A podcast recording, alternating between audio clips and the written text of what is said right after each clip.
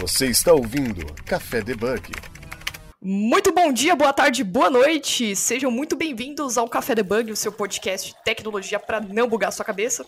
Meu nome é Jéssica Natani e o tema do nosso programa de hoje, nós vamos falar sobre deepfake, sobre inteligência artificial um pouco mais a fundo, entender um pouco mais sobre essas questões de regulamentação, essa loucura das IAs, né? Só que antes, não se esqueçam de dar um subscribe nesse programa e compartilhar com seus amigos também. E se vocês tiverem dúvidas, alguma coisa para pontuar nesse programa, alguma coisa que vocês acharem interessante, tudo, pode comentar no próprio episódio também no seu agregador de podcast favorito, ou pode mandar uma mensagem pra gente no Twitter. Estamos também no Instagram, uh, LinkedIn e que mais eu tô esquecendo de alguma coisa? Só e nosso Discord que tá no nosso site que é o Discord do Café, no www.cafedebug.com.br. E é isso. Não esqueçam de avaliar a gente. E bora lá então para ver quem que tá aqui com a gente e participar desse programa de hoje. Bom, bom filho da casa toda. o... o Ayrton Lopes. Tudo bom, Ayrton? Tudo bem, Jéssica Natani? Isso aí, pra, pra voltar para falar de inteligência artificial, que é, que é o auge, né? E tem até uma perguntinha que eu tô deixando separada aqui, que é umas coisas que eu vejo que virou até um. um como eu faço uma propaganda toda vez que eu acesso o Instagram, o LinkedIn, que é algo que vem bem, tipo, na, na, minha cara, assim, ah, é, com, é, empresas contratando é, pessoas que, que têm, como eu posso dizer, vontade de trabalhar com inteligência artificial, que agora virou o auge, né? Então vamos falar também sobre isso aí. E o tema que a gente vai abordar aqui, né, sobre essa questão de deepfake, uh, é um assunto muito sério que a gente está querendo tratar. É um assunto que o Ayrton já dá aulas também na, na pós-graduação, né, Ayrton, sobre isso. Já trouxe pra gente assuntos sobre é, fake news, vazamento de dados. Se vocês forem ver na lista de episódios aqui do Café, já tem outros episódios que o Ayrton compartilhou também, tudo voltado com a inteligência artificial. Só que o ponto de hoje é mais para dar um, uma ênfase nesse deepfake, né, Ayrton? Sim, vamos lá. Então, me apresentando bem rapidamente, eu sou Ayrton Lopes, sou Chief Data Officer na Lambda 3, onde eu coordeno um time aí de engenheiros de dados, cientistas de dados e resolvemos problemas tanto a partir de algoritmos clássicos de aprendizagem de máquina e agora mais recentemente a gente tem voltado aí a atenção a área de Generative AI, né? E uma das primeiras técnicas, né, quando nós falamos de IA generativa, foram aí as redes adversariais, né, essas redes que são utilizadas muitas das vezes para a criação de deepfakes. E é, esses deepfakes estão ficando cada vez mais realistas, né? Então, é, também vou contribuir um pouquinho aqui com a minha experiência como professor de MBA, de graduação na FIAP, onde lá nós temos um curso técnico para essa área de inteligência artificial, onde eu leciono a disciplina de Generative Adversarial Networks e modelos avançados né, de redes neurais. É, também sou Microsoft MVP em inteligência artificial, o único brasileiro no programa. E como a Jéssica falou, já sou assíduo aqui no café, né? Gosto bastante do podcast e é sempre legal trazer uma visão nova aí sobre esse tema, que é um tema bastante polêmico, né, Jéssica? Exatamente. E sem contar que vocês, é, você também é host do podcast da Lambda 3, né? E tem assuntos abordando. É, vocês já fizeram, já gravaram assuntos sobre inteligência artificial também, modelo de dados, machine learning, né? Sim, o último episódio da série sobre dados foi um episódio sobre produtização de dados, né? Você que quer começar a desenvolver um produto, começar a desenvolver seus primeiros projetos, né? Então tá imperdível, vão lá conferir. Obrigado aí, Jéssica, e vamos que vamos. É, então, Ayrton, vamos começar sobre a definição do deepfake, né? A gente tá vendo muitas. É complicado falar porque a gente não, pelo menos a gente chega a um, chega um ponto que a gente não sabe mais o que, que é, se é real ou não, a gente começa a duvidar das coisas e acho que é, a, é, é natural que a gente queira e tem que começar a duvidar do que, que a gente está vendo, principalmente nos, no, na sociedade que a gente está vivendo no mundo de hoje. É muita deepfake sendo criada. As, a inteligência artificial, o machine learning, ele foi criado é, sempre com o propósito de fazer algo bom e o bem, né? Então, para agilizar nossos trabalhos, algo bom próprio ser humano. Só que sempre vai ter alguma coisa pro lado ruim também. Então, quem a gente tá vendo, qualquer tecnologia que é criada para solucionar um problema pro lado bom, sempre vai ser criada pro lado ruim também. Alguém vai né, ter essa visão. Mas assim, o deepfake, a, a gente percebe que, eu não sei se é só com relação à imagem, mas aí você vai tirar essa dúvida pra gente, mas a gente vê tantas imagens sendo modificadas e você se questiona, putz, será que isso aqui é real? Você vê um vídeo, tipo, sei lá, Paris, com umas artes assim, com uma coisa meio que realidade aumentada, que também não é real, mas aí, beleza, até aí a gente percebe.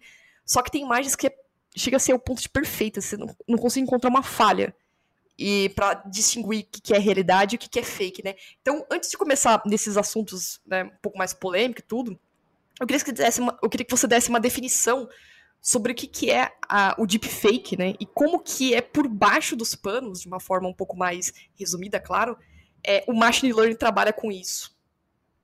Perfeito. É, então, Jéssica, quando a gente fala de deepfakes, né, como você bem mencionou, a gente não fala somente sobre vídeo, tá? É porque vídeo é o que acaba tendo maior demanda, é o que as pessoas normalmente vão conhecer a respeito desse assunto, tá? Mas eles podem ser tanto vídeos, áudios, imagens, que normalmente são geradas aí por algoritmos de aprendizagem, né, algoritmos de aprendizagem profunda, que podem criar é, essas mídias falsas que parecem autênticas, tá? E hoje em dia o maior perigo, né, é que você tem apps aí que estão na mão das pessoas que com pouco ou até mesmo nenhum conhecimento de programação você já pode começar a editar conteúdo falso, né, conteúdo que pode ser utilizado aí por uma série de crimes e é, algumas ações é, que são antiéticas, que envolvem, é, por exemplo, é, crimes contra pessoas, né, roubo de informações. Então tem bastante coisa aí que pode ser advinda desses deepfakes. Legal. É, uma vez eu vi uma, uma, um vídeo que saiu no Instagram que era mais uma, um, um alerta, né? É, para as pessoas que tiram fotos, assim, Claro, quem tem filhos, né, gosta de tirar foto, compartilhar os momentos, tudo.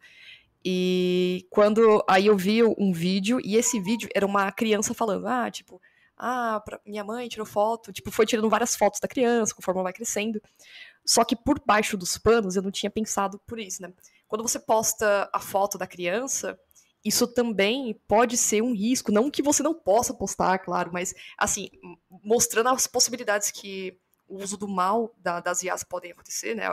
Alguém usar de forma mal intencionada, é começar a pegar o rosto da criança e começar. Eu não sei se faz sentido isso, se você pode até explicar melhor, mas pegar o rosto da criança e fazer essas modificações para criar uma nova identidade. Tipo, essa criança não existe. Até tem um site também que é Generation Exist, no, é, no Exist Person, né? Que é uma inteligência artificial que cria pessoas que não existem também, né? This person does not exist. Exatamente. Exatamente, exato. Então, eu queria que você falasse um pouco sobre isso, né? Tipo, isso faz sentido, esse alerta? É, você acha, não, eu acho que também é um pouco exagero, mas você acha que devemos tomar esse cuidado com relação a expor as, as, os nossos rostos ou até rostos de criança nas redes sociais por conta desse ponto? Com certeza, Jéssica. É, inclusive, em alguns países você já tem campanhas alertando né, os pais, principalmente, a não filmarem ou a pelo menos preservarem né, algumas imagens aí dos filhos, principalmente em situações é, onde possa é, ter acesso a alguma informação mais confidencial, por exemplo, é, localização, onde estuda, né, esse tipo de coisa. É, então, hoje em dia, né, Jéssica, a gente tem algoritmos que já são suficientemente bons, tá? Os quais podem analisar e sintetizar qualquer tipo de mídia, tá? Qualquer tipo de conteúdo. Então, isso envolve é, treinar um modelo numa grande quantidade de dados, e a partir daí você pode, por exemplo, criar uma nova identidade, como você falou, né?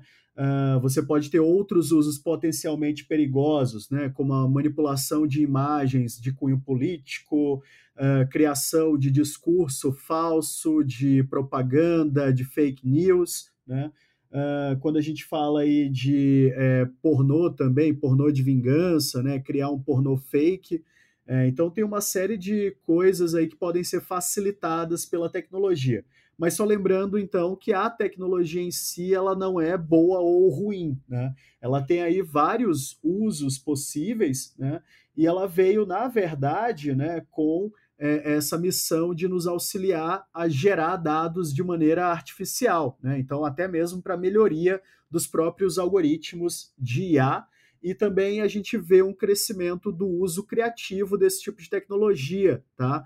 Hoje em dia, né, pessoal, quem não viu aí alguém utilizando um filtro baseado em inteligência artificial para é, ter sua foto transformada no anime, uh, numa fotografia é, de alguma época uh, no tempo, né, preto e branco, etc. Né?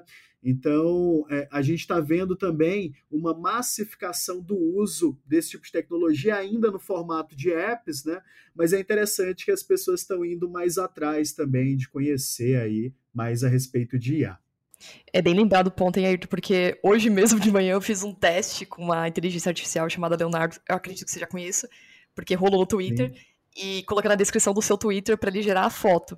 Só que aí eu lembrei de um vídeo do canal da é, do Programação Dinâmica, que aqui, acho que foi a Cassie, falou sobre tudo que essas inteligência artificial, esses programas bonitinhos, que eles falam, ah, vamos envelhecer seu rosto, essas coisas, é, você não está usando de graça, né? Você tá, de alguma forma você está pagando, claro que o serviço é gratuito, mas você pode estar tá pagando de alguma forma com seus dados, né?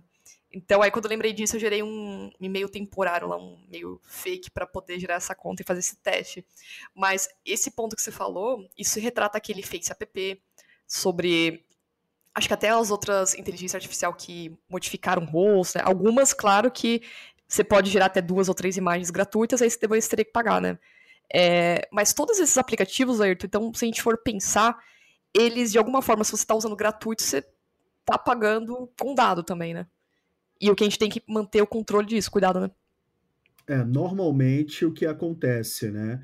É, você está ali é, fornecendo imagens que vão enriquecer o dataset daquela empresa, que eventualmente elas podem ser utilizadas de maneira comercial. Né? Então, é, hoje em dia, quando uma empresa ela vai criar, por exemplo, um grande modelo de linguagem natural, ela vai criar alguma aplicação em Generative AI que envolva imagens, né? Uma das áreas que a gente sempre fala que tem de ter uma precaução, tem de ter um cuidado, é justamente nos contratos com relação a uso né, desse conteúdo e quem é o proprietário e também quem vai ter a, a contabilidade, né, quem vai ser imputável com relação aos riscos também que podem advir do uso do treinamento de uma inteligência artificial. Então foi muito legal você lembrar disso, tá, Jéssica? Porque é um ponto que as pessoas, às vezes, né, as pessoas, as grandes empresas, elas saem fazendo e aí depois é que elas vão é, verificar esse tipo é, de problema, né? Quem é imputável, quem é o dono do dado, se aquele dado ele for utilizado de uma maneira é, que seja aquém né, do que era originalmente proposto, o que, que acontece. Né? São todas questões aí é verdade. que muitas vezes ficam em aberto. É, é verdade. Tem, é... Eu não sei qual que é o intuito, né, muitas vezes, para obter esses dados, mas, sei lá, N, N consequências pode, pode estar, tá, né? Que a pessoa tá, sei lá, pode ser um e-mail, pode ser um, um perfil da pessoa, né? É, mas uma coisa que eu fico. E engraçado, né? Voltando já nesse. Pegando esse gancho aí de, desse negócio de deepfake, ainda não entrando um pouco mais sobre a tecnologia em si.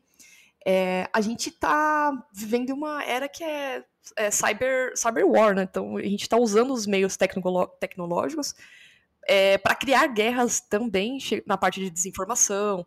Você quer atacar alguém, você utiliza, ou você quer, é, sei lá, fazer um, um vazamento de dados, né? Então, a gente. Essa é a maior preocupação no momento, né? É, o, esse ponto de. que a gente vai falar depois também sobre essa regulamentação, mas acaba se tornando uma guerra também, né? Você tem umas ferramentas na mão, se você tiver pessoas capacitadas que saibam manipular e criar essas, esses algoritmos, né? Você está ouvindo Café Debug.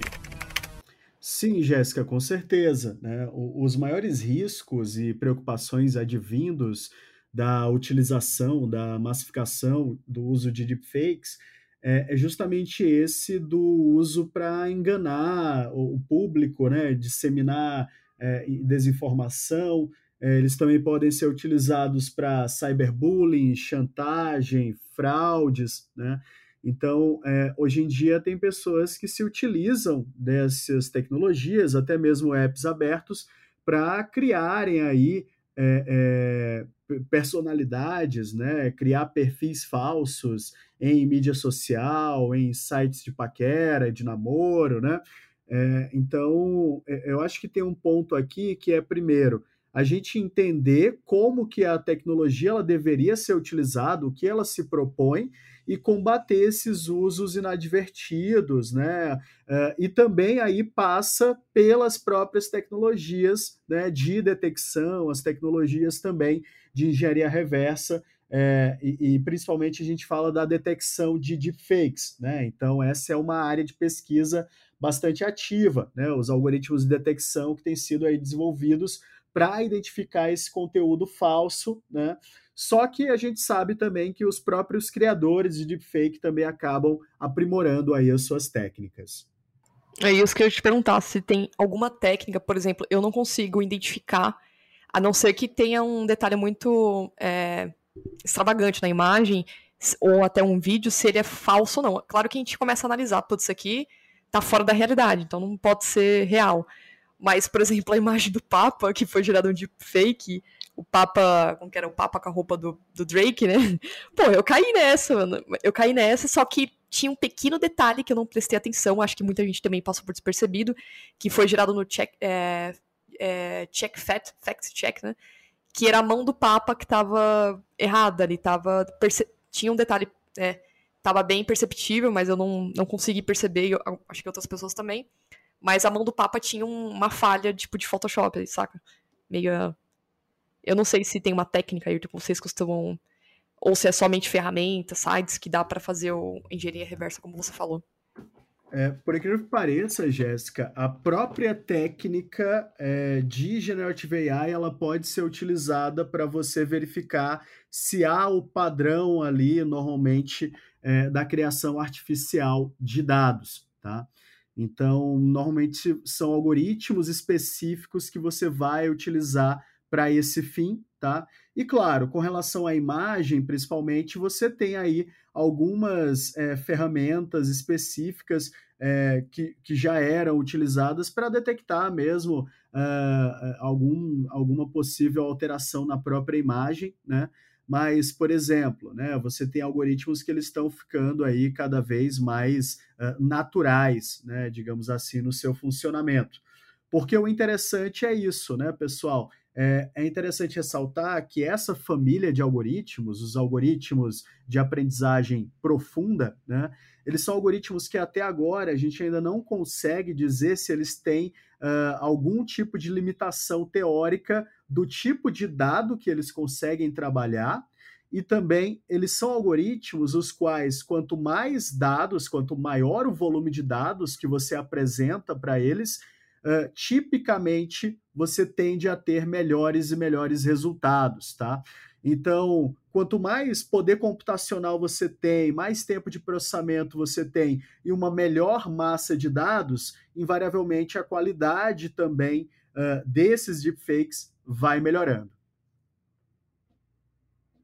Perfeito. Ayrton, uma coisa que eu tenho curiosidade, né? É quando a gente fala, vamos pensar mais na parte de imagens é, essa questão de deepfake de imagens. Quando eu penso em uma inteligência artificial criou uma deepfake, ou alguém criou um algoritmo que criou uma inteligência artificial que criou um deepfake, eu penso, obviamente, na, no Photoshop da vida, né? Como que é por baixo dos panos, né? Eu tô pegando aqui na minha imagem a minha, umas imagens mental aqui, mentais aqui que eu estava olhando da sua palestra sobre inteligência artificial há muitos anos na IBM. E eu lembro que você tinha mostrado vários grafos, assim, que estava ensinando uma inteligência artificial a, a jogar o jogo do Mario. Quando a gente fala de imagens, seria algo similar a isso? Você pegar uma. É, criar um algoritmo esse algoritmo vai usar um software que é de Photoshop, mais ou menos, né, parecido com Photoshop, e vai começar a criar essas imagens, tipo, de forma sozinha, assim, tipo, ah, cria um Canva, puxa para cá. Seria isso? Então, é, Jéssica, é muito interessante porque o que, que acontece, né? Quando a gente está falando de uma GAN, por exemplo, né? Ela é uma rede neural, um tipo de rede neural, que ela funciona de maneira adversarial, tá? O que, que significa esse adversarial? Significa que eu tenho aqui uma rede é, que ela vai funcionar como se fosse um primeiro player, tá? Que ela é uma rede que ela é extremamente especializada em recuperar informação, entender padrões, tá? E depois, ao passar do tempo que eu começo ali a apresentar dados para essa rede, ela vai tentar criar novos dados baseados naqueles dados anteriores, nos meus dados da distribuição original, tá? Agora imagina, Jéssica, que com mais tempo, com mais poder computacional, com uh, mais dados sendo apresentados, né? Essa qualidade disso que vai sendo gerado, seja uma imagem, seja um texto, também vai melhorando, né? E aí eu tenho uma segunda rede que ela é chamada discriminativa, tá? Que, como o nome diz, ela vai tentar discriminar entre o que, que possivelmente é falso ou o que possivelmente é verdadeiro, tá?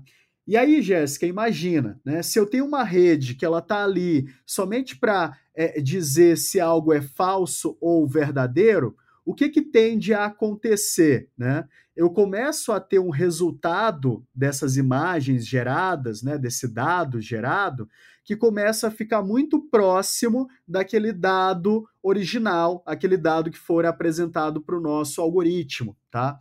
Então, é muito interessante porque quando você vê o funcionamento do algoritmo, é exatamente isso: é um jogo de dois players, onde você tem aqui uma rede geradora que vai gerando as imagens e uma outra rede discriminadora que ela vai discriminar se aquela imagem é potencialmente real ou falsa. E a partir do momento que você tem algoritmos, que você tem dados, né, que são suficientemente reais e eles passam a ludibriar essa segunda rede, significa aí que você tem bons resultados, né? Então é, é bem interessante quando você vê isso em funcionamento, tá, Jéssica? E eu posso até depois botar um exemplo aí para os nossos ouvintes. Acho que seria legal, porque, sei lá, eu sou muito. Quando a gente mexe com código, assim, eu fico, eu, eu fico olhando, pensando assim, não, como é possível? o Ayrton escreveu um algoritmo lá, que só tô vendo funções, números, e de repente aquilo se transformar em uma imagem, né? Será que tem o Photoshop por baixo, daí vai mexendo no cálculo, vai mexendo sozinho, sabe? É muito abstrato com relação a essa questão de imagens. Agora, acho que de som, não sei, pode ser que leia um arquivo som, vai mudando. Também, acho que também seria a mesma mesmo é, é contexto. É praticamente a mesma técnica, tá, Jéssica? Inclusive, você tem técnicas para poder transformar som em imagem e depois fazer a detecção via essa imagem que seria representativa é, da onda sonora. Né? Bem interessante, muito interessante. E esse algoritmo que você falou que cria essa questão de imagens, que vai fazer a, a modificação, esse treinamento, é o algoritmo, é a rede, é, rede neural GAN, isso, são as redes neurais, tá? E aí, hoje em dia, você tem várias técnicas, tá? Essa que eu falei, que seria o jogo de dois players, são as GANs, né? Que são as redes generativas adversariais. Elas foram as primeiras técnicas lá em 2016, 2017, que ficaram mais famosas quando a gente fala de IA generativa, tá? E agora a gente tem várias outras técnicas aí, como por exemplo o Transformers, né, que é uma arquitetura que tem sido muito falada quando a gente fala de modelos generativos, né? Então, ao invés daquele problema clássico da aprendizagem de máquina, né, que era discriminar se um dado era de uma classe ou é de outra, né? Agora é um outro paradigma, né? A gente está tentando pegar uma amostragem de dados A e está tentando criar novos dados, novas entidades que podem ser aí similares àquele dado original, àquela amostragem original. Caramba, Ayrton, ninguém melhor que você para começar, para explicar essa questão de inteligência artificial, que você explica de uma forma muito sucinta, assim, muito. É, um, uma coisa é o porquê, uma ligando a outra, né? Tudo. E tem uma resposta para tudo. Isso, isso que, é, que é legal, né? Falar com o professor assim. É, Beleza, a gente falou aqui sobre o deepfake. Agora, assim, com relação ao crescimento das IAs, eu acho que a gente está vivendo uma, uma era, Ayrton, que é sensacional, né? Porra, a gente tá tendo. Tem o crescimento das IAs, tem. A gente tem desenvolvimento, essa inteligência artificial dá um brilho nos olhos também, né? Com certeza. Mas, por um, por um lado, a gente tem essa questão da regulamentação, porque agora virou, tudo virou IA, né? É, você que é da, da área mesmo de inteligência artificial, acredito que escuta se falar muito, ah, é, tanto como vagas quanto é, oportunidades de, de projetos também, de empresas, todo, todo mundo quer aplicar a inteligência artificial, todo mundo quer usar, todo mundo quer criar, é, mas a questão de regulamentação. É, você acha que isso vai acontecer, essa questão de precisamos regulamentar o, a criação da inteligência artificial, porque está saindo fora do controle de ter coisas como a gente viu agora de deepfake, e se sim, como que isso seria na prática, na sua opinião? Assim, na sua visão, da sua experiência que você tem? É, primeiro que é, é interessante ressaltar que a gente já tem né, uma política é, do âmbito governamental para é, inteligência artificial. A política brasileira, claro, ela ainda não é completa, né, mas ela tem ali uma ênfase muito interessante, primeiro, na informação das pessoas e também em lidar com esse novo profissional que vai ter é, é, de ser é, é também trazido para essa realidade, né, onde o uso de IA ele está cada vez mais como um auxiliar do nosso trabalho, né? E aqui, se você é desenvolvedor, se você trabalha com tecnologia da informação, você já teve algum contato com o IA em algum momento, né? É, isso tá, tem ficado cada vez mais comum, né? E temos também algumas propostas, tá, Jéssica, de lei uh, sobre regulamentação dos sistemas de inteligência artificial no Brasil, tá? Só que é aquela coisa, eu entendo que inteligência artificial é sim uma prioridade estratégica, né, para todas as economias globais, mas também nós temos de respeitar quais são os limites sociais, né, de onde essas IAs elas vão estar sendo utilizadas, principalmente num país que é tão diferente de norte a sul, como é o caso do nosso, né? É, esse estabelecimento também de alguns padrões é, de, sobre o que, que é ética, o que, que é a moral que essas IAs devem seguir, né? o incentivo e a cooperação é, junto a cientistas, junto a profissionais que realmente consigam aí é, discutir esse assunto, que é um assunto bastante sério e que exige ponderação no discurso mesmo, tá? É, é não é algo que você tem resposta para tudo ainda, é, e, e as próprias políticas dos diferentes governos elas mostram isso, tá? É, a gente tem que ter também o fomento à inovação aberta quando nós falamos de IA, né? Isso é claro, se nós queremos é, tomar a ponta, né? Pois nós já, estamos bastante atrás, mas nós, se nós queremos ficar mais próximos daqueles que estão é, na ponta do estudo, tem de haver também é, investimento, né? Estímulo à pesquisa, às atividades empreendedoras também. É, e inovação, acho que é fundamental, né? É, não basta somente falar sobre A e ter boas leis, é, mas não de fato ter um corpo de, é, é, de pessoas capazes também é, para fazer essa discussão. Você está ouvindo Café Debug. Esse ponto que você falou sobre as regras vão ser determinadas, acho que de, depende de, de cada país também enquanto a gente grava esse podcast e discute esse assunto, é, sei lá, do outro lado do mundo, a China está querendo avançar com a questão de inteligência artificial, competindo com os Estados Unidos. Então tem essa, essa questão, quem que vai correr primeiro, né? Então, beleza, se a gente tem o lado de lá, entre eles, querendo um correr, ficar na frente do outro com relação aos avanços tecnológicos com a inteligência artificial, quem, vão, quem que vai criar essas leis para poder todos os países é, seguirem de forma correta, né? De será que isso é possível? Tipo, tem uma, uma lei é, global que todos os países sigam na criação e desenvolvimento de algoritmos ou até essa questão de como controlar o deepfake, né? Acredito que não, Jéssica. Ter algo numa visão mais globalizada acho muito difícil. É, o que eu acredito é que assim a gente tem que ter alguma regulamentação, principalmente quando nós falamos de pesquisas e projetos, né, os quais, por algum tipo de pressuposto legal, eles devam ir a algum órgão é, de fiscalização pública ou de é, controle de alguma área é, da ciência, da pesquisa, tá? Por exemplo, é, pesquisas na área médica, pesquisas que envolvam algum tipo de estudo é, da mente humana, de características comportamentais, né? Então, é, é, acho que trazer esse, essa visão que já tem para outras ciências também para o campo da inteligência artificial e até mesmo da inteligência artificial que é feita nas grandes empresas. Né? É, é, importante dizer que todos nós somos alvo de inteligência artificial no contexto de mídias sociais, no contexto de grandes serviços, né? E você está sendo monitorado e você tem de saber onde que aquele seu dado ele está sendo utilizado, né? E o porquê de você estar sendo monitorado. Perfeito, Ed, perfeito.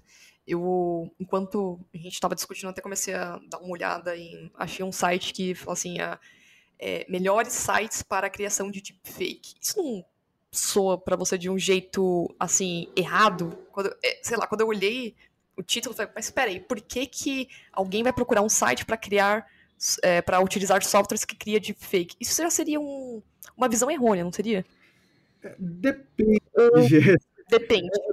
Tem um uso ainda, né, que, é, é, claro, né, é, uso em marketing, por exemplo, e aqui no Brasil a gente teve o caso da propaganda com a Elis Regina, né, que foi o uso de computação gráfica, né, mas poderiam também é, é, ser ali é, é, algoritmos né, mais especializados.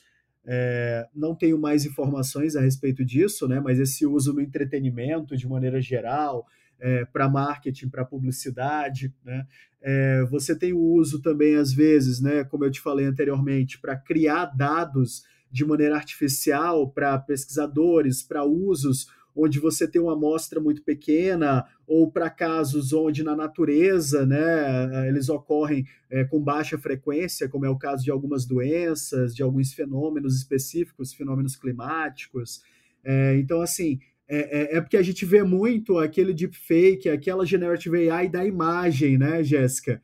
É, mas às vezes você não vê o que tem muito é. muita gente boa aí também fazendo usos louváveis tá, e éticos desse tipo de tecnologia. É exatamente isso. Eu até coloquei aqui na descrição desse programa o link do site que é o Disperso Does Not Exist, né? E eu achei um bug agora, hein, Ayrton? Achei um bug que é uma imagem é, assim, para quem tá ouvindo o programa e nunca ouviu falar desse site, é uma inteligência artificial que cria rostos de pessoas, né, que não existem. Eu falei, caramba, como pode ser possível isso, né? E aqui eu vi uma imagem que tá o rosto de um rapaz, só que ele tá com óculos, só que a armação do óculos dele só tá de um lado. É como se, tipo, eu até olhei assim, caramba, mas não tá mostrando do outro lado do rosto, do óculos. Aí só tem a armação de um lado. Então pode ter esses bugzinhos na IA também, né, Ayrton? Tem, tem sim. Depende muito da qualidade aí da imagem original, né? A imagem utilizada é, para treinamento. É, você vai ver que às vezes, né, imagens que tem algum item como óculos, brincos, né? É, tem também imagens que a pessoa está acompanhada por outra, então, evidentemente, você tem alguns tipos de bugs aí. É, e aí você pode tentar conferir, né? Com certeza vai ter algum.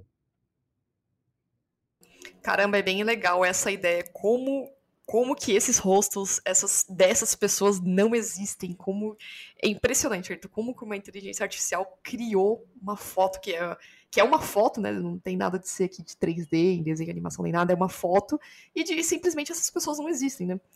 É, é impressionante o que a inteligência artificial faz. É, agora, agora uh, imagina né, as possibilidades desse tipo de tecnologia com outras é, tecnologias, né, como realidade aumentada, a própria tecnologia de captura de movimentos. É, então tem muita coisa que principalmente os profissionais criativos, né, eles estão aí é, fazendo uso, né?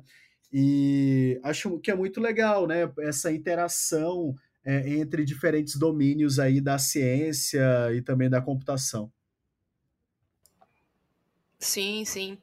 E até olhando aqui um, um, detalhe da pauta que a gente colocou sobre software, essas questões, existe uma profissão ou, ou, não uma profissão, né, mas tipo um cargo destinado para quem trabalha com desenvolvimento de é, machine learning ou até de algoritmos para detecção, detectar é, fa é, falhas ou deepfake nas imagens, por exemplo, avanços de pesquisas com inteligência artificial para detectar e combater as fake, new, uh, fake news, deepfakes. Existe uma área hoje atuada para isso, não sei se é do governo ou se, se é mais do setor privado, para tratar e combater, identificar, é, sei lá, esses cientistas de dados são contratados só para detectar essas deepfakes. É, sim, Jéssica, você tem algumas empresas e órgãos governamentais que já contratam pessoas cientistas de dados, pessoas engenheiras de visão computacional e trabalham com essa parte de análise forense de imagens, tá? Principalmente aqueles que estão alocados em equipes trabalhando com é, a questão de reconhecimento de imagens e também a parte de é, face detection, né? Detecção facial, tá? Isso aí é o que mais você vai ver. Eu não sei exatamente uh, falando aí de deepfakes, tá? Mas muito provavelmente sim, porque sei que uh, já deve ter existido, já deve ter tido a necessidade em algum momento desse tipo de detecção. Perfeito. E com relação a softwares para. Você conhece algum software que.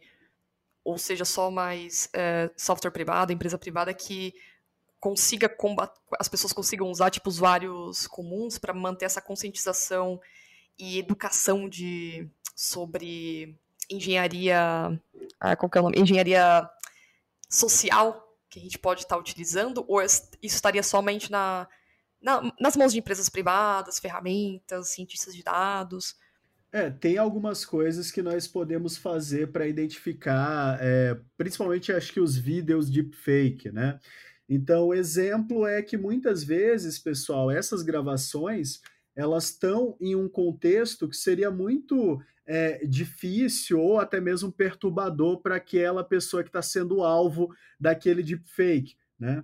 Então, é, geralmente a gente observa as questões da qualidade, né? se aquela imagem, aquele vídeo faz sentido naquele contexto, é, e sempre se perguntar: será que isso aqui pode ter sido manipulado? Né? Se aquela informação ela está pendendo demais para um determinado espectro político, por exemplo, ou ela está sendo ali é, muito enviada em determinados grupos, etc., será que isso não pode te soar como um alerta? Né?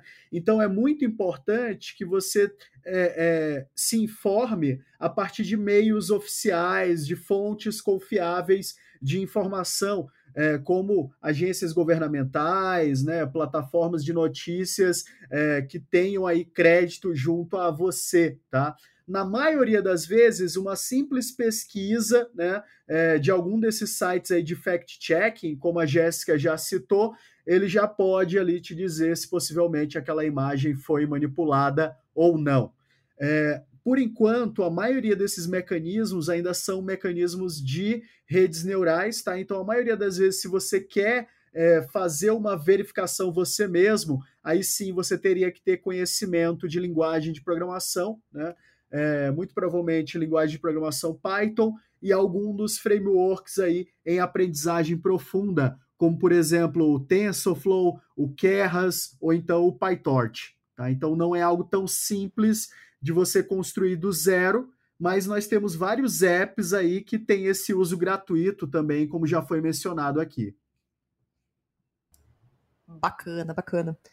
Vou até deixar anotado aqui na descrição do programa para as pessoas acompanharem.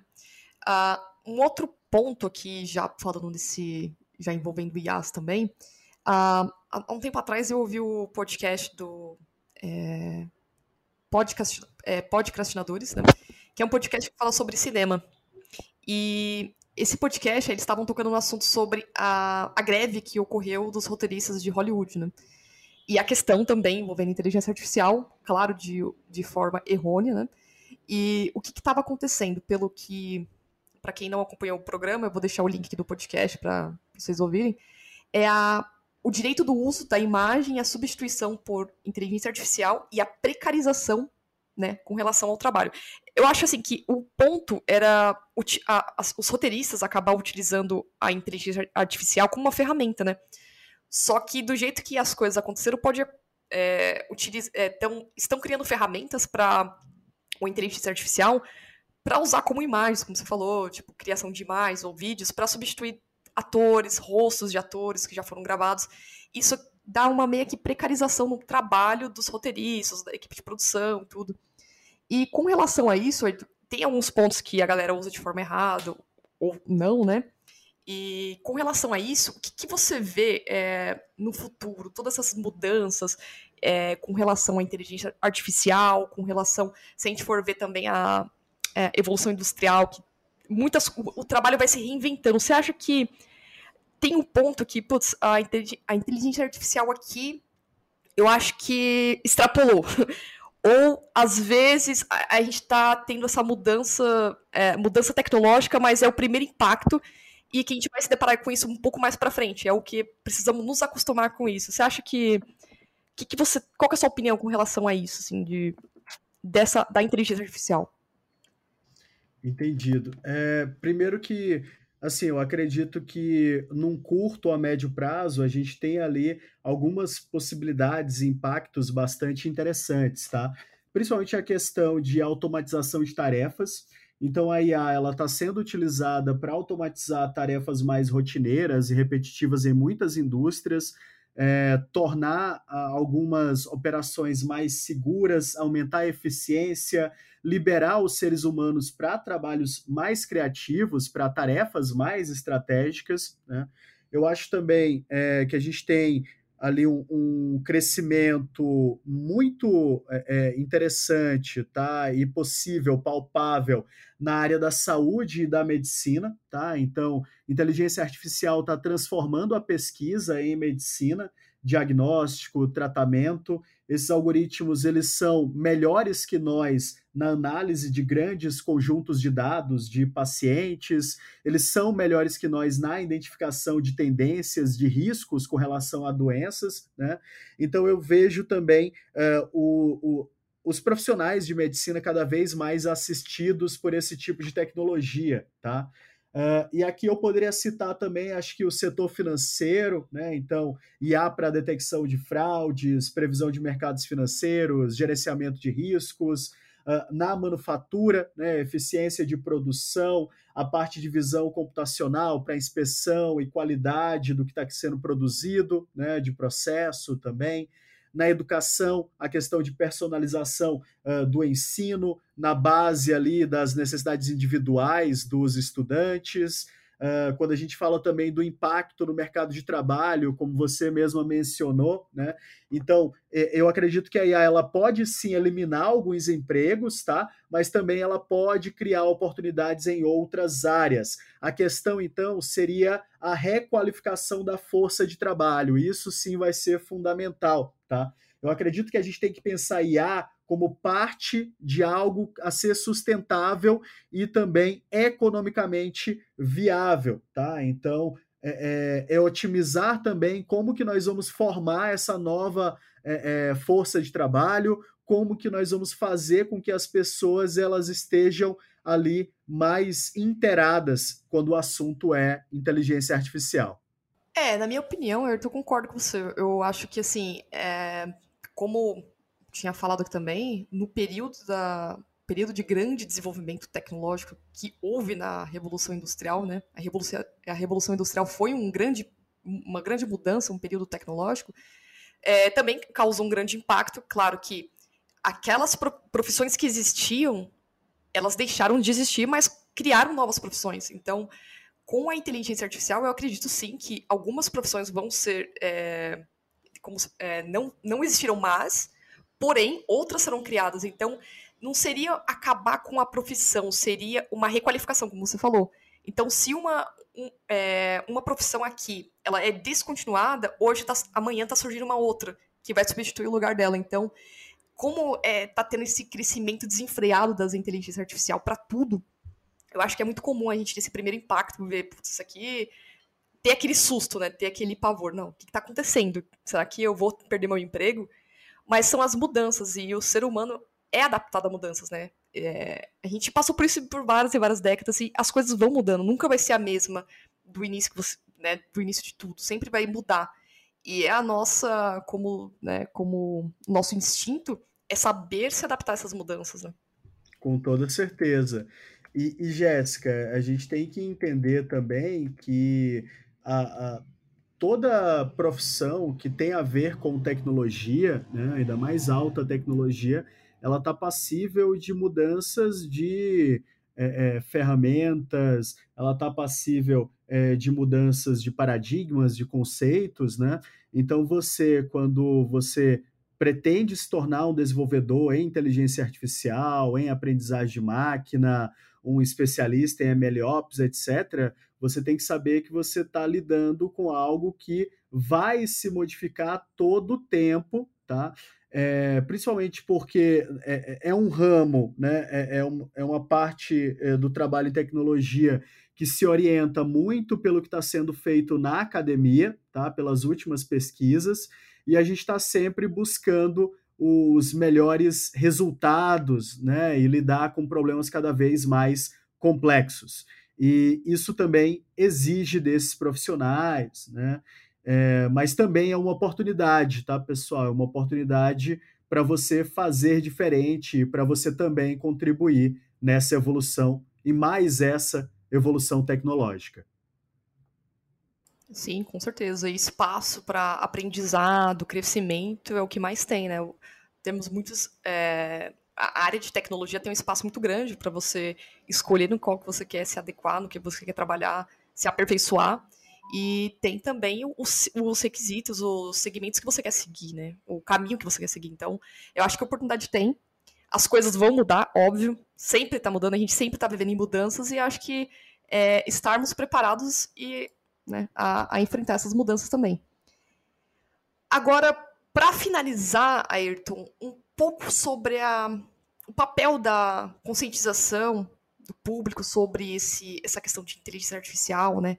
é como nós somos consumidores, usuários, e como os cientistas de dados, como que a gente pode unir força para conscientizar tudo isso. Tanto a questão de é, essa questão do mercado de trabalho, que os empregos não vão acabar, as IAs não vão tomar conta dos seus empregos, calma nessa hora, que a desinformação ela é só um, um detalhe que você precisa ser checado, que precisa ser avaliado, que é preciso ser controlado, toda essa questão de é, engenharia social que a gente está tá falando aqui, né? Como que a gente pode contribuir, unir forças para que as pessoas entendam isso e costumam, é, consigam ver as IAs de forma, é, como que eu posso dizer, de forma mais saudável, de forma correta e saber quando o que é errado e o que não é errado. Como que a gente pode seguir os primeiros passos com isso? Legal. É, primeira coisa é entender quando algo parece bom demais. Tá? Então, quando algo valida totalmente a sua visão, é, é similar quando você vai comprar alguma coisa no e-commerce e aquele preço tá barato demais, aquilo tá estranho, né? Tem alguma coisa que soa fora do lugar, tá? A mesma coisa vai aí para a maioria dos ataques e é, é, engenharia social que acaba se utilizando de deepfake, tá? Outra coisa muito interessante, pessoal, é que saber mais a respeito de inteligência artificial, estar mais bem informado, né, tem a ver também em como nós consumimos informação e até mesmo como nós entendemos os serviços que são prestados a nós, tá? Então, é, hoje em dia é muito necessário que, principalmente você, profissional de tecnologia, seja um profissional mais orientado à tomada de decisões informadas, tá? O tal do data driven. Também é interessante salientar, né, que a inteligência artificial, é, nós temos aqui uma possibilidade muito legal, tá? de ter sistemas mais éticos, tá? É, de algum modo fazer com que é, o que orienta nosso, os nossos padrões de desenvolvimento, etc., sejam os usos mais responsáveis da tecnologia, tá? Então, ter as preocupações aí com relação a privacidade, viés algorítmico, transparência, né? os quais podem ser muito mais uh, facilmente abordados quando o público está ciente uh, desses problemas. Outra coisa interessante também é a gente tentar mitigar falsas percepções, né? A falsa compreensão a respeito de IA, ela pode levar a percepções errôneas e a desinformação, tá? E a gente tem visto muito isso ultimamente, né? É, é, as pessoas acharem que IA é uma bala de prata, é, que o mercado ele vai mudar de uma hora para outra por conta de inteligência artificial, né? É, e também pensarmos aí que sim, existem muitos benefícios, né? Então, conscientizar o público a respeito desses benefícios, como a, a, a, automação de tarefas, né? O diagnóstico médico mais preciso e fazer com que as pessoas aos poucos aí apre, aproveitem essas vantagens nas suas vidas e nas suas carreiras. Perfeito, aí falou tudo, falou tudo. E é como, né? É, o mercado está aberto tem oportunidade para as pessoas poderem se aprimorar. Como nós estamos vendo que o futuro é muito, vai ter muita coisa automatizada, a automação vai ser é, o assunto, inteligência artificial também, a tecnologia avançando. Então, se você quer entrar para a área de tecnologia, ou gostou, tem interesse, é bom já começar a iniciar estudando, avaliando, que a, as coisas vão ser cada vez mais tecnológicas. Né? Isso aí. É, e não deixe de conferir também os outros episódios aqui do Café. É, Verdade. A gente falou um pouco né, sobre aprendizagem de máquina, a questão de vazamento de dados também, que são assuntos que estão aí interconectados com o assunto de hoje. Perfeito. E se você tem interesse em fazer uma, é, uma graduação ou pós-graduação aqui, ó, na FIAP, o Ayrton tá, tá dando aula lá e vai ser, ó, vão ter a oportunidade de ter um professor como o Ayrton aí para ensinar é, deep, é, deep Learning, Machine Learning, né? Isso aí, pessoal. A FIAP está com um curso de graduação, né, um curso técnico uh, na área de inteligência artificial, um curso de dois anos, e também nós temos o MBA é, de Data Science e Inteligência Artificial, é um MBA de um ano. É, recomendo para todos que quiserem é, saber um pouco mais aí a respeito do assunto que foi abordado hoje, né? E me sigam nas mídias sociais também, arroba Ayrton Lopes, né, no, no X, antigo Twitter, uh, também no Facebook, uh, e também lá no podcast da Lambda 3 no SoundCloud, tá? Uh, e tem bastante assunto aí sobre ciência de dados, sobre inteligência artificial. Legal, porque dois anos é um tempo bem relativamente bom para ter um aprendizado. É um, um tecnólogo, né? Sobre Isso. inteligência artificial. Isso. Lá a pessoa ela já sai com uma vivência nas áreas mais é, tradicionais aí de inteligência artificial, né? Então, visão computacional, processamento de linguagem natural, ela sai sabendo fazer uma boa análise é, de banco de dados, né? De base de dados. É, então é, é, é muito legal assim poder contribuir também para a formação dessa próxima geração de desenvolvedores. E esse curso aí, uma dúvida, ele ensina, por exemplo, na parte de algoritmos, aqueles algoritmos mais complexos, binária, grafos, para poder trabalhar com inteligência artificial? Sim, sim. Mas tem, o... desde aprendizagem de máquina mais tradicional, tem a disciplina uhum. de Deep Learning também, e tem até mesmo disciplinas em aprendizagem por reforço, visão computacional, processamento de linguagem natural, MLOps, né, para poder entender, para fazer o DevOps voltado para machine learning, né, é, fazer pipeline de engenharia de dados também, em, alguns, em algumas disciplinas. Então é um curso bem recomendado aí para quem quer ter um conhecimento generalista na área, né, iniciar sua carreira. Oh, legal isso aí, legal.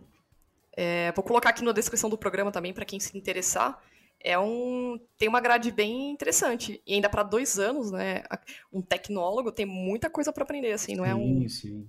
um curso que você vai fazer de seis meses três tem bastante coisa.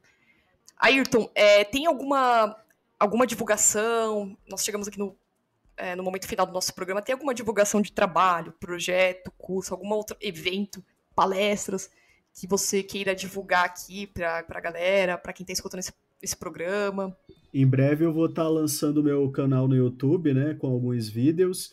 É, depois passo aqui para a Jéssica também me ajudar na divulgação. Mas por Opa! por hora a gente tem lá no podcast da Lambda 3, é, teve um episódio aí sobre é, produtos em dados, que eu também vou é, deixar aqui o link com a Jéssica, tá? Foi o episódio é, 368, Estratégias para a Criação de um Produto em Dados, onde eu entrevistei o, o Newton Ueda, tá? O Newton Ueda trabalha na ABEMBev é, como é, gerente aqui dessa parte de produtos em dados, né? E está imperdível, tá, pessoal? Se você tem interesse em saber como que é, se cria, como se começa um projeto em dados, esse episódio está imperdível. Eu acabei de colocar aqui o link, é, é o episódio número 368. Caramba, tem bastante episódios. 368 aqui, estratégias para a criação de um produto em dados. Então, é, eu, eu recomendo vocês escutarem o programa. É, o podcast da Lambda é muito bom, tem assuntos técnicos muito, umas discussões bem calorosas, bem um debate assim sobre ideias muito bom. E a, deixei aqui para vocês que queiram escutar outros episódios também, além desses, né? E bacana isso aqui, Ayrton. E se você colocar o, criar o um vídeo da, o seu canal no YouTube, é legal porque você pode mostrar, fazer pequenos vídeos curtos assim de como funciona, seria um back-end de uma de um machine learning, né? Tipo, um modelo de aprendizado, igual aquele que você fez lá na, na palestra da IBM. Que o é intuito é esse mesmo. É, é... Eu vou começar com algumas aulas para ah, quem está iniciando animação. na área. E aí, aos poucos, eu vou enveredando por alguns casos de uso, mostrar projetos também que a gente já resolveu, é, incentivar o pessoal a ir atrás de conhecimento aberto, né? É, às vezes é muito caro, ou então a pessoa não tem tempo né, de fazer um curso mais bem estruturado, né, mas ela quer tentar no dia a dia, ela tem um problema que pode ser resolvido com o IA, né, então por que não é, também ajudar esse público, né? Legal, mas quando estiver pronto, vamos compartilhar sim, que vamos, vamos começar a trazer o pessoal para consumir esses conteúdos que é bem bacana. Ayrton, muito obrigada pela participação novamente, está sempre enriquecendo o podcast com assuntos que estão relacionados à inteligência artificial, machine learning, IA, algoritmos, dados, vazamento de dados, toda essa parte que é muito fundamental para a gente que está ouvindo, até as pessoas que não são da área, são leigas, é um podcast que um episódio que dá para a pessoa ouvir, dá para entender, não cair nas armadilhas, entender o lado bom da inteligência artificial também, como abstrair esse lado bom.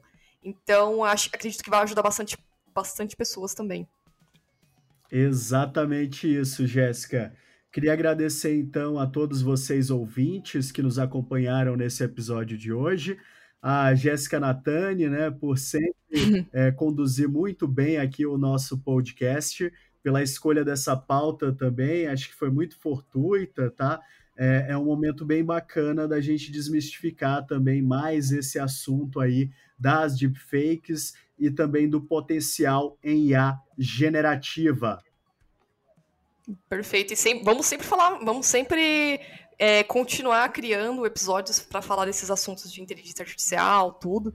Então, mais para frente, vamos falar, vamos, vamos trazer outros assuntos aqui, então não percam. É, aqui na descrição desse programa, desse programa está o contato do Ayrton, para quem quiser seguir ele na, no LinkedIn, no Twitter. E nós ficamos por aqui.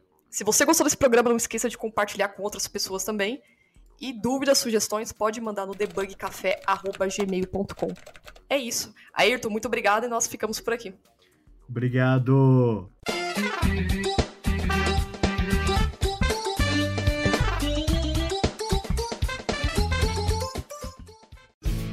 Este programa foi editado por Café Debug.